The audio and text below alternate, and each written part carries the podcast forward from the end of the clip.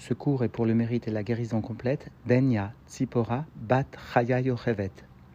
Nous reprenons l'étude du Tania à la page Yudalef, le chapitre 7 de Yigeret Kodesh. L'Almanzaken va en ce début de chapitre s'étonner de l'utilisation du terme de Chelek, notamment tout simplement dans le Noussar de la Tfila, que nous formulons tous les matins. En effet, il est bien mentionné là-bas, Ashrenu, Matov Chelkenu, que nous sommes heureux de notre part, alors demandera l'Almanzaken comment est-il possible d'envisager à propos de la divinité, qui est marquée, comme nous le savons, par une ardoute puta, par une unité des plus intenses et des plus irrationnelles, comment est-il possible d'envisager le terme de chelek, de part, qui s'oppose, de par son étymologie, à toute notion de chuta, à toute notion donc d'unité? Alors l'Almanzakan expliquera qu'en effet, à l'égard de l'essence de Dieu, il n'est possible d'aucune façon d'envisager un chelek, une part, mais puisque cette essence de Dieu est totalement séparée de toute la vitalité qui nous est distribuée, parce que la création des mondes n'est qu'un reflet à partir d'un nom de Dieu, c'est-à-dire finalement il s'agit d'un reflet insignifiant face à l'essence de Dieu, qui est à l'origine de la création. Et eh bien face à ce reflet insignifiant de l'essence de Dieu, il est possible, un temps soit peu, d'utiliser le terme de chélek, de part dans cette lumière, qui n'est d'aucune façon l'essence de Dieu, mais qui n'est qu'un reflet infime à l'image de ce que la création peut constituer face à l'essence de Dieu. Et ainsi, nous verrons au cours de chapitre qu'en fait, chacun, justement, dans cette lumière qui n'est qu'une hara, qu'un reflet infime à partir d'un nom de Dieu, et eh bien que chaque individu a une part particulière qui lui revient justement d'acquérir ou de dévoiler, et cela par une abnégation, par un Messirut Nefesh tout particulier. Nous reprenons donc l'étude dans les mots à la page Kufiud Aleph, le chapitre 7 de Yegeret Kodesh. Ashrenu matov manaim goralenu roulé que nous sommes heureux, qu'est bonne notre part et qu'est agréable notre sort. Alors explique Zaken, eh bien ce terme de chelek qui peut nous étonner parce qu'il vient s'opposer sous-entendu à la hardoute, à l'unité qui réside dans la divinité, au niveau de la divinité, à propos de la divinité. Or ici, il est bien mentionné le terme de chelek, de part dans la divinité, comme nous le mentionnons donc dans la prière chaque matin. Alors explique Zaken, eh bien, ce terme de Chelek se retrouve dans l'ensemble de la Torah et du Nar, et notamment donc dans le Teilim. Voici qu'il est marqué Hachem menat chelki vekosi vegomer. Dieu est une portion de ma part, c'est-à-dire Dieu est ma part, et mon chelek est ma part, si on s'exprimer ainsi, vekosi, et Dieu est ma coupe, motamo, ma calice. Alors étymologiquement, le terme de kosi signifie la calice, c'est-à-dire cette coupe de vin, mais aussi explique Rashi, eh bien, cela désigne le sort que Dieu réserve, le bon sort que Dieu réserve à l'individu. C'est-à-dire qu'encore une fois, tant dans le terme de chelek kos ou kosi, comme cela donc figure ici, nous retrouvons cette notion de part dans la divinité. Et plus encore, voici qu'il est écrit dans la suite du Teilim, Chavalim Nafluli Vegomer, ce que nous pouvons traduire comme étant des bonnes parts, un bon sort ou des bonnes parts de sort sont tombées sous-entendu, sur moi, tes bonnes parts ont été mon sort. Ainsi pouvons-nous traduire donc Ravalim, Nafluli, Vegomer. Alors, puisque dans ces trois citations, tant du Teilim finalement que ce que nous venons réciter au moment de la prière du matin, nous trouvons cette notion de chelek, de part dans la divinité. Alors demande la Zaken, la vin la shon chelkenu, vegoralinu, afin de comprendre ce langage utilisé, chelkenu dans la prière, notre part, vegoralinu, notre sort, Saril Etev Lachon Shagur Bemamre En Beloke Israël. Eh bien, il nous faut bien expliquer le langage habituel, le langage qui réside dans la bouche de nos sages. Que leur souvenir sous-entendu soit une bénédiction pour nous, à savoir le fait que En Lochelek, il n'a pas de part dans le Dieu d'Israël, il s'agit sous-entendu d'un goy. Comprenons que cette notion de chelek ici, dans la prière, est associée au goral, c'est-à-dire qu'il ne s'agit pas seulement d'une part qui est réservée à un juif dans la divinité, mais d'une part qui est en quelque sorte un tirage au sort, c'est-à-dire une part qui est individuelle, qui est personnelle à chaque individu, à chaque juif. comment peut-on imaginer, encore une fois, pour bien comprendre la question que pose la Zaken ici, comment peut-on imaginer que chaque juif possède une part dans la divinité, une part qui lui est particulière Voici que la divinité est marquée par une ardoute pshuta, par une unité qui est d'une intensité du sein de laquelle il semble à peu près illogique et impossible de déterminer une part qui plus est qui serait liée à un tirage au sort qui serait lié à une personnalisation de cette part selon l'individu. Alors explique l'allemand Azaken, qui a gam de l'echaora, lo shayar lachon chelek lal belokut idbarer, chez mitralek le chalakim shalom. Et bien que, a priori, ne soit pas possible d'envisager le langage de part de Chelek d'aucune façon que ce soit en ce qui concerne la divinité que euh, de Dieu béni soit-il, parce que Dieu, eh bien, comme nous le comprenons, ne peut être subdivisé en parts distinctes, que Dieu nous préserve d'avoir sous-entendu une telle pensée, parce qu'à propos de la divinité, eh bien, les termes, surtout dans la racidoute utilisés, sont les termes de Apshitut, c'est-à-dire sous-entendu une unité particulièrement forte, qui est tellement élevée, tellement grande, tellement intense, qu'il est impossible d'aucune façon d'envisager des parts dans la divinité, parce que cela finalement reviendrait aussi, que Dieu nous en préserve, à une pluridivinité. Alors explique le Zaken. Cependant, le sujet est tel qu'il a été énoncé à propos de Yaakov, notamment dans tout simplement le Chumash Bereshit, Vaikra lo kel Eloke Israël, à propos donc de Yaakov, lorsqu'il était de retour de Padamaram et qu'il se rendait donc dans le pays de Canaan. Alors lorsqu'il se trouva juste en face de la ville de Shrem et qu'il construisit alors un misbéar, alors il est dit à son propos, à cet endroit, Vaikra lo kel Eloke Israël, il appela pour lui Dieu, et quel est le nom qu'il interpella? C'est le nom de quel? Le Dieu d'Israël. D'abord, le nom qu'il s'est donné n'était autre que celui de Israël, alors qu'au préalable, il est appelé par le terme de Yaakov. De plus, comprenons pourquoi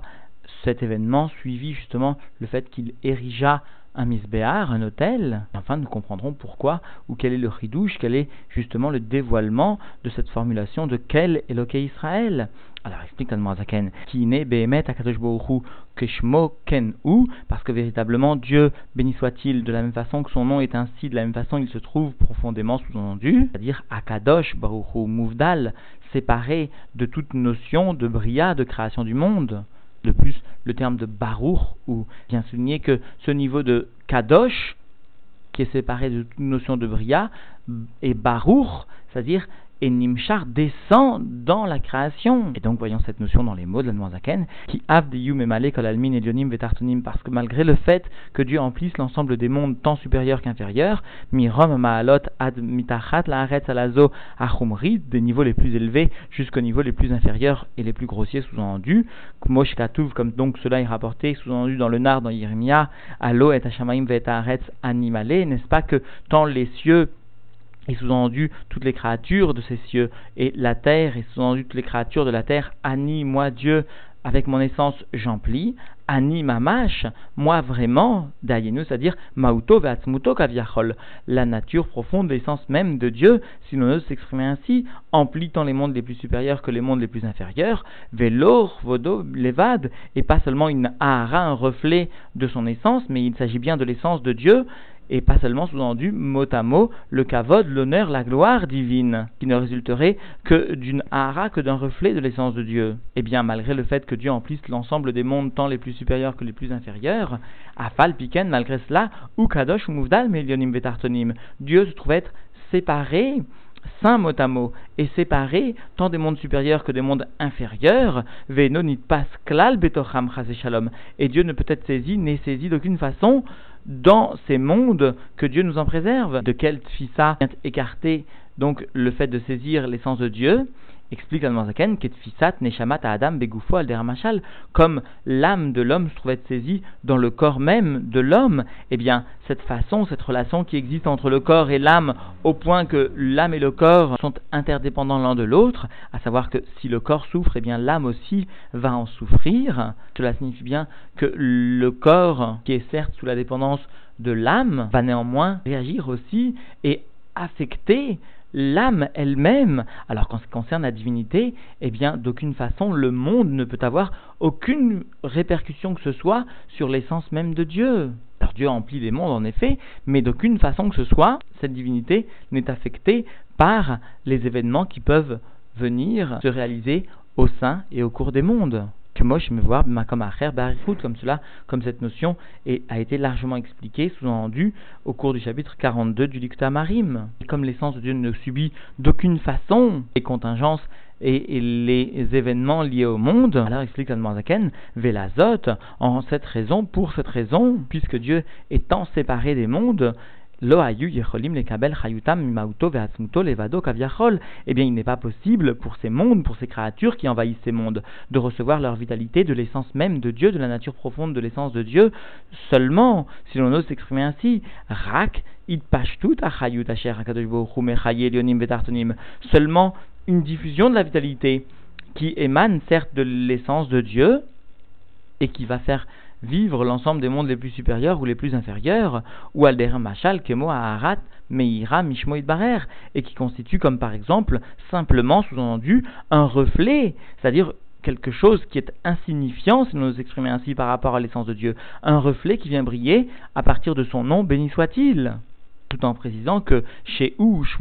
que le nom de Dieu se trouvait totalement unifié à l'essence même de Dieu. D'ailleurs, pourquoi? Eh bien, à partir de son nom, la création est possible, parce qu'elle est le reflet, parce que ce nom est bien le reflet de l'essence qui a tout pouvoir, y compris celui de la création. Alors comprenons bien le malheur même de ce shiur de Tanya. L'Anmorazakan a bien expliqué que l'essence même de Dieu est sans aucune commune mesure avec la création des mondes. Il n'y a d'aucune façon une répercussion des événements liés au monde sur l'essence de Dieu. L'essence de Dieu est bien trop élevée et bien trop séparée de, des mondes, et dans les mondes ne brille qu'une ahara de son nom, qu'un reflet de son nom. Alors si le terme de chelek n'était pas utilisable, la part n'était pas utilisable et applicable en ce qui concerne l'essence de Dieu qui est marquée par une ardut pshuta. En revanche, par rapport à la ahara, par rapport à un reflet d'une lumière de la divinité, eh bien peut-être que nous pourrons envisager cette utilisation de termes de chelek et que peut-être aussi nous pourrons lui associer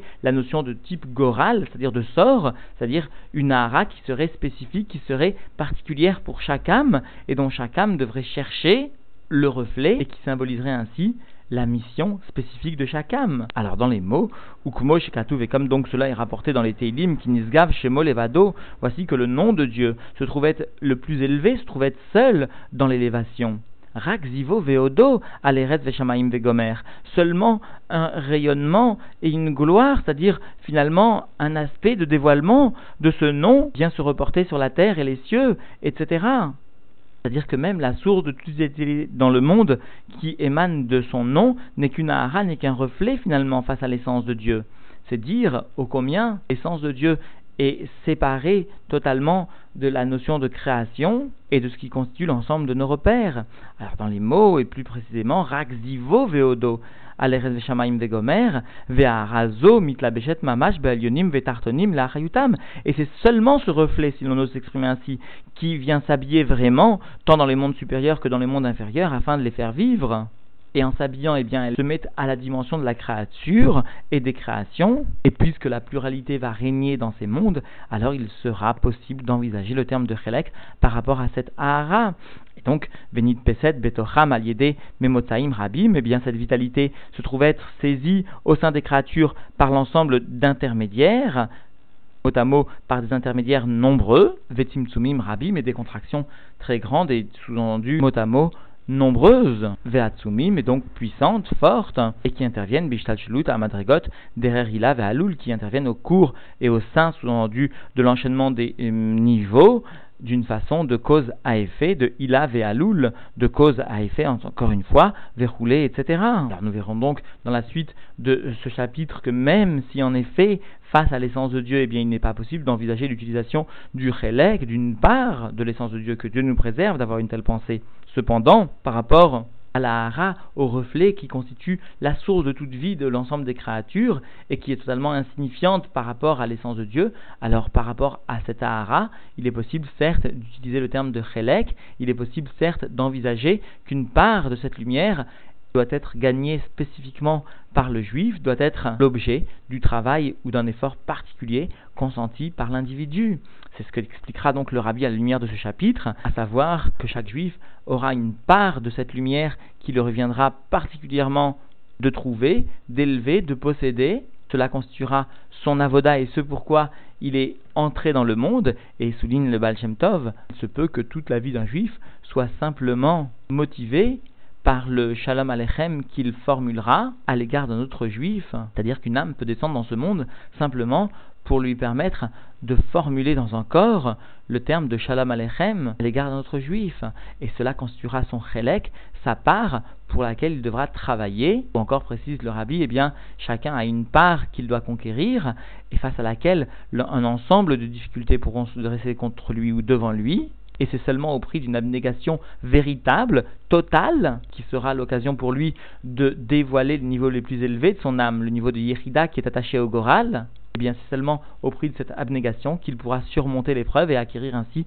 son chélek, sa part, sa part de lumière, de divinité, à l'origine de la création des mondes, et donc de son propre monde à lui en tout premier lieu, et qui, si elle est des plus élevées, n'a tout de même rien à voir, et sans aucune commune mesure avec l'essence même de la divinité. Et concluons par ce mot de Norébéim, qui se demande à quoi est-ce qu'un chassid peut être attaché, c'est-à-dire quel est le chélek particulier d'un chassid. Il s'agit, précise-t-il, de la diffusion de la chassidoute. Telle est la finalité d'un chassid. Chacun se doit donc d'apprendre d'une façon très didactique, tant Bekamut que Be'echut, tant dans la quantité que dans la qualité, la chassidoute, afin de pouvoir l'enseigner et ainsi de rapprocher d'une façon la plus harmonieuse nos frères à la pratique du judaïsme. Tel est justement le chélek de chacun d'entre nous dans notre génération d'une façon générale, comme le souligne le rabbi.